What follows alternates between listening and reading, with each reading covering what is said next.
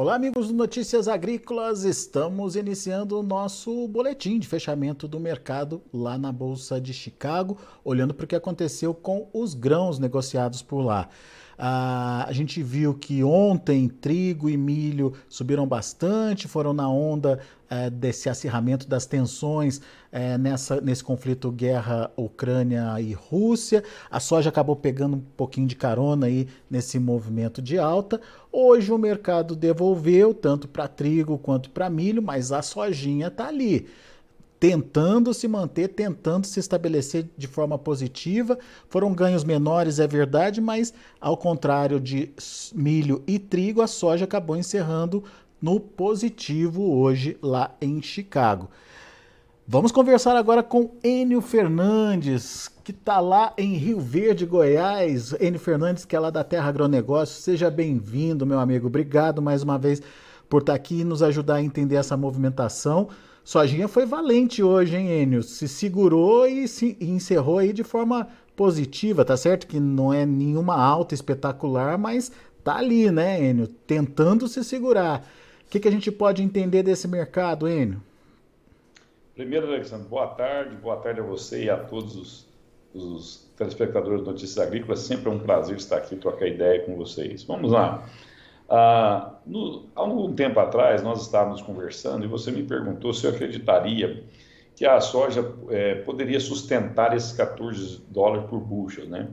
E nós falamos que sim, e que o maior momento de desafio dela seria quando chegasse perto de 50% colhido. O que, que acontece? Hoje, daqui a pouco, deve sair o relatório de desenvolvimento de safra, né? os números devem vir pro, orbitando perto de 40% já colhido nos Estados Unidos, 39, 37, 41, alguma coisa nesse sentido, que é um, um momento de forte entrada de grãos. Esse é um ponto.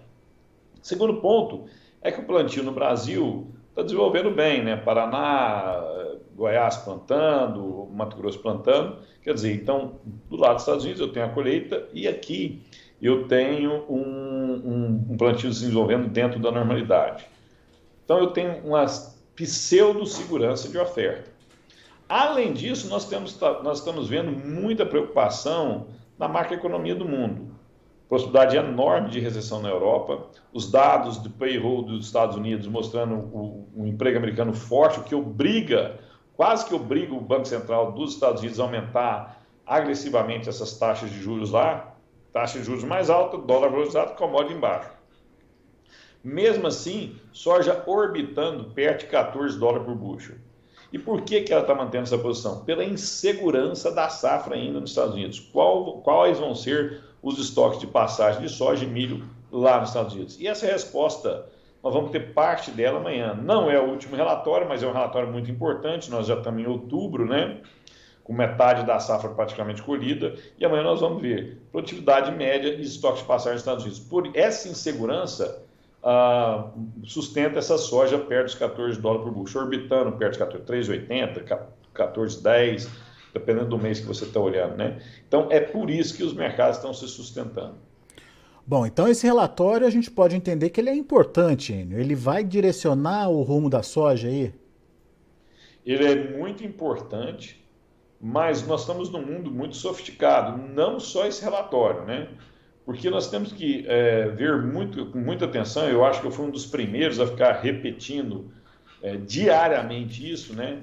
Que você vai lembrar que a gente falou assim: ó, olhe com atenção os comunicados do Federal Reserve, Banco Central dos Estados Unidos.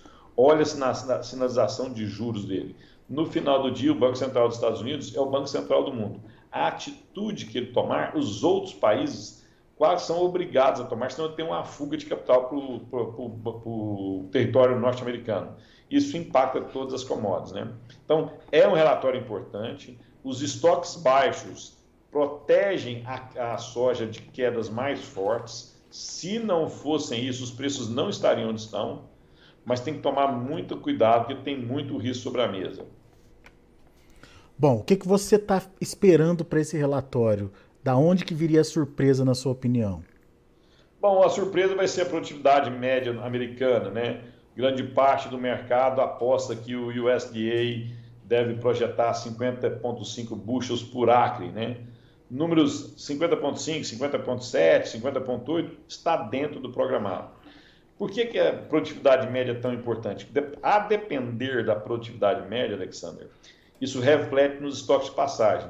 Os estoques de passagem, por final do ano, perto de 240, 250, 260 milhões de bushels, ou 6,5, 7 milhões de toneladas, está dentro do escopo.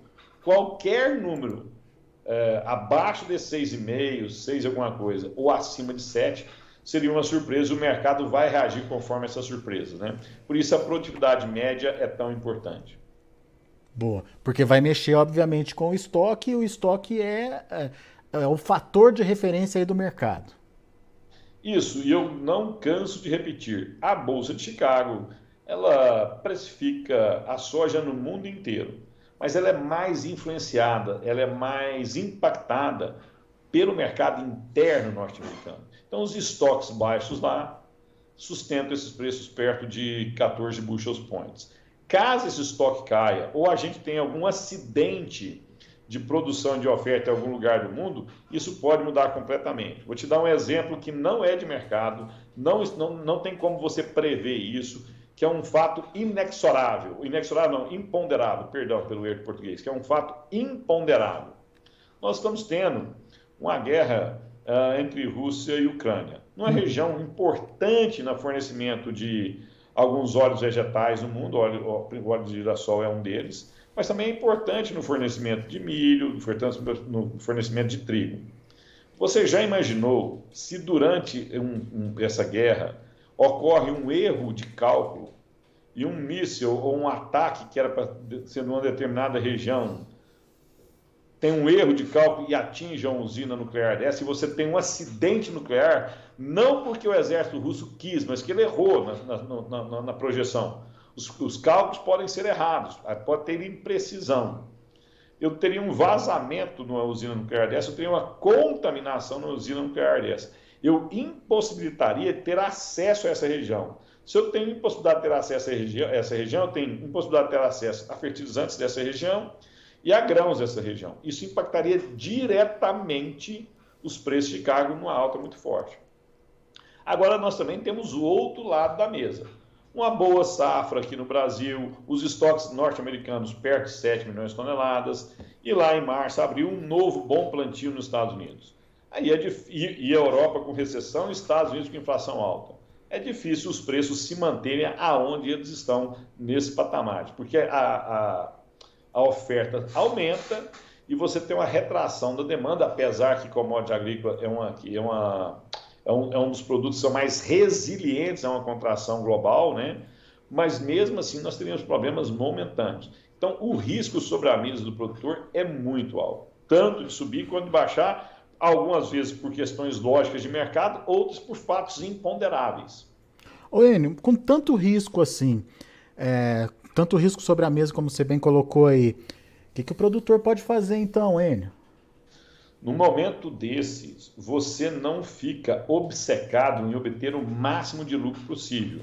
Você fica é, focado em ter uma, um, uma operação segura, uma operação com margem e o mercado deu e dará oportunidades para o produtor.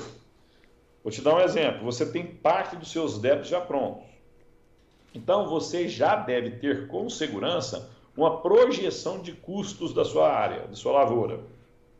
Se você tem uma projeção de custo e você pegar a sua produtividade média dos últimos cinco anos, para você tirar. Por que, que eu ponho cinco anos? Para você tirar do seu cálculo algum desvio padrão, um ano espetacular ou um ano ruim. Com cinco anos você tem uma média mais uh, confiável, segura de ser atingida. Se você tem um custo e você tem a sua média dos últimos cinco anos, você consegue encontrar o preço que, a partir daquele ponto, te dá lucro. Então, você tem que fazer essa gestão paulatinamente. Deu margem, você vai travando. Agora, não precisa sair travando do, é, assodadamente nós temos um tempo, os estoques lá estão baixos. Então, assim, conforme a safra for se desenvolvendo lá e conforme o plantio for se desenvolvendo cá, você vai travando seus custos. Momentos que você tiver um grande rally em Chicago, nas cotações de Chicago, ou um grande rally de dólar no dia, que você tem uma alta muito forte do dólar e seus débitos são em reais, você consegue travar ou em bolsa ou nas tradings, você consegue travar as operações garantindo margem para o seu negócio. Com certeza você não vai ser o produtor que vai vender nos preços mais caros em 2023. Mas com certeza você vai ser um produtor que vai vender com boas margens em 2023. E aí você está apto para plantar 23, 24, 25, 26, 27, 28. Esse negócio nosso não é uma, uma, um sprint de 100 metros. É uma maratona que a gente sempre tem que vender com lucro. Para você ter sal, você ter um negócio saudável, preservar seu fluxo de caixa. Se você preserva seu fluxo de caixa, você vai ter sucesso nos próximos anos. Muito bem. Então, orientação produtor, fique atento às oportunidades que virão por aí. Virão oportunidades, Enio? Como é que a gente é, é, convence esse produtor que está olhando o custo dele que foi alto agora na última safra e está vendo o preço mais apertado ali para março, maio, enfim, faz as contas e não está satisfeito, né? Como é que a gente convence esse produtor, hein? Eu acho que não precisa convencer, a maioria dos produtores são muito profissionais. Nós vimos o que aconteceu com o mercado do boi gordo, né? quedas fortes do mercado do boi gordo em pouco tempo. Uh, nós também vimos o que aconteceu com as empresas fertilizantes, importaram muito fertilizantes, agora estão com lineups enormes e os preços fertilizantes caindo. Então, assim, o, o, a nossa atividade mostra que você tem que ter uma gestão uh, ponderada é, não vender tudo, é, construir margem sempre é o melhor, é o melhor caminho.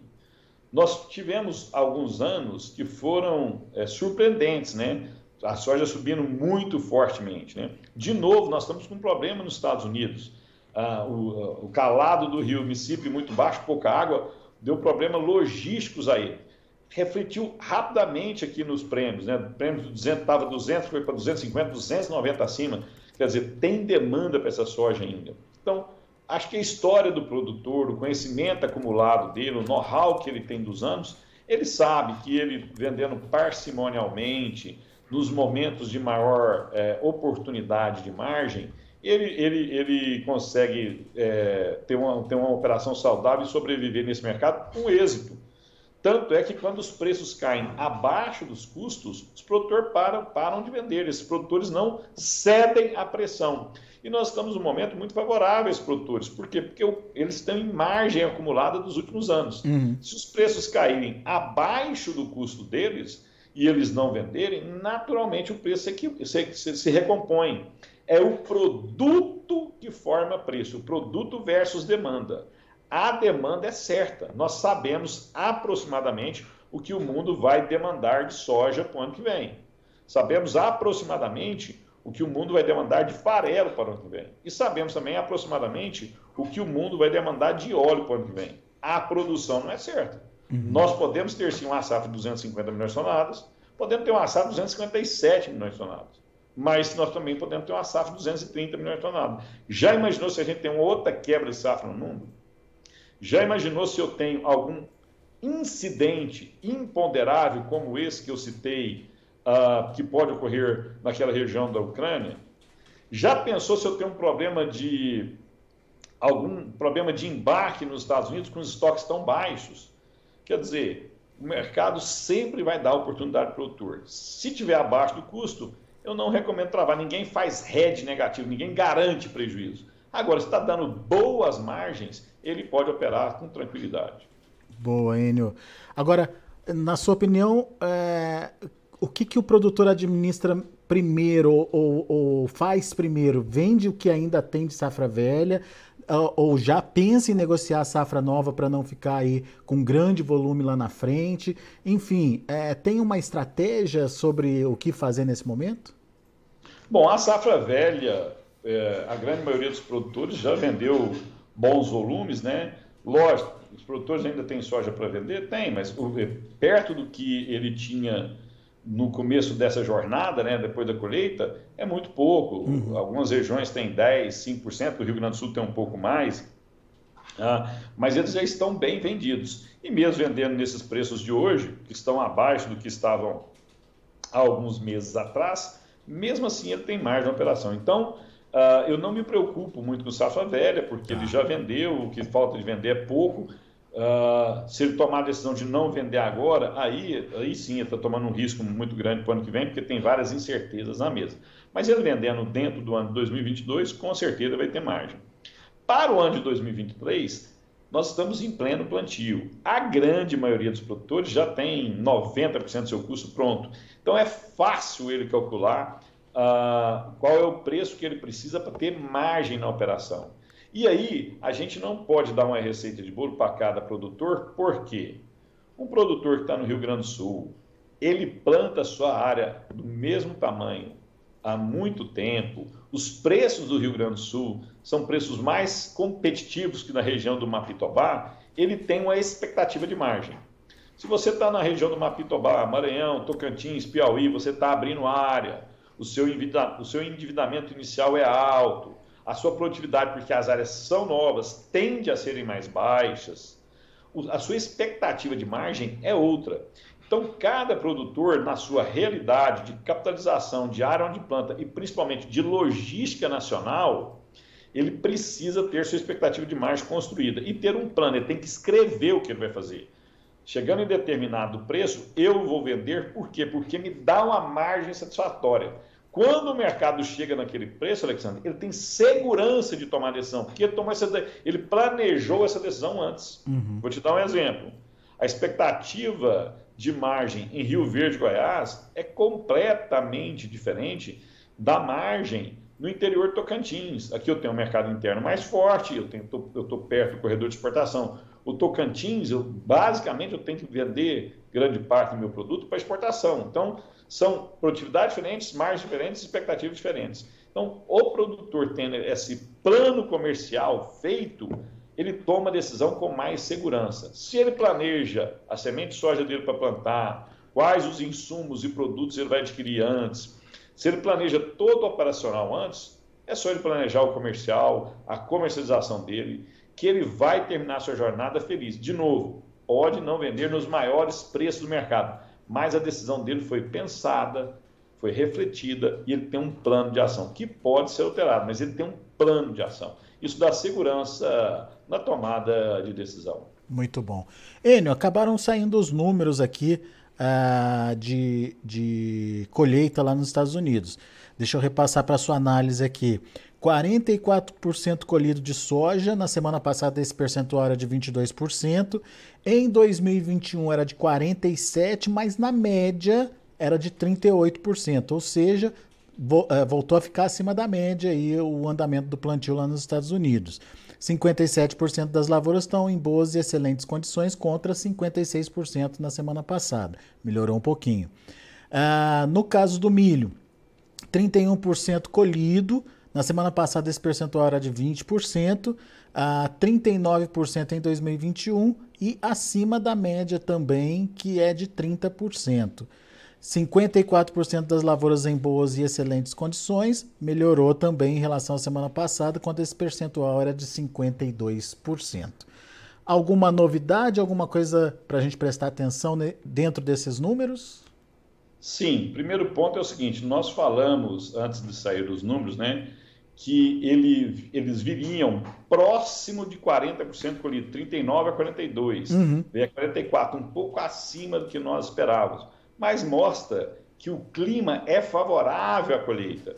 E se você olhar as projeções do NOAA, que é o órgão americano de clima, você vai ver que na grande parte do Corn Belt, os próximos sete dias, dez dias são favoráveis à colheita. Então eu vou ter uma entrada uh, constante de safra. Esse é um ponto. Segundo ponto que a gente tem que é, apreciar com uma certa atenção é que com, com essa, mesmo com essa força de entrada da safra, os preços estão ah, orbitando perto desse patamar de 14 bushels points. E aí o relatório de amanhã é muito importante. Se nós viermos com produtividades, vou, vou até resumir a história, vou chegar já no final.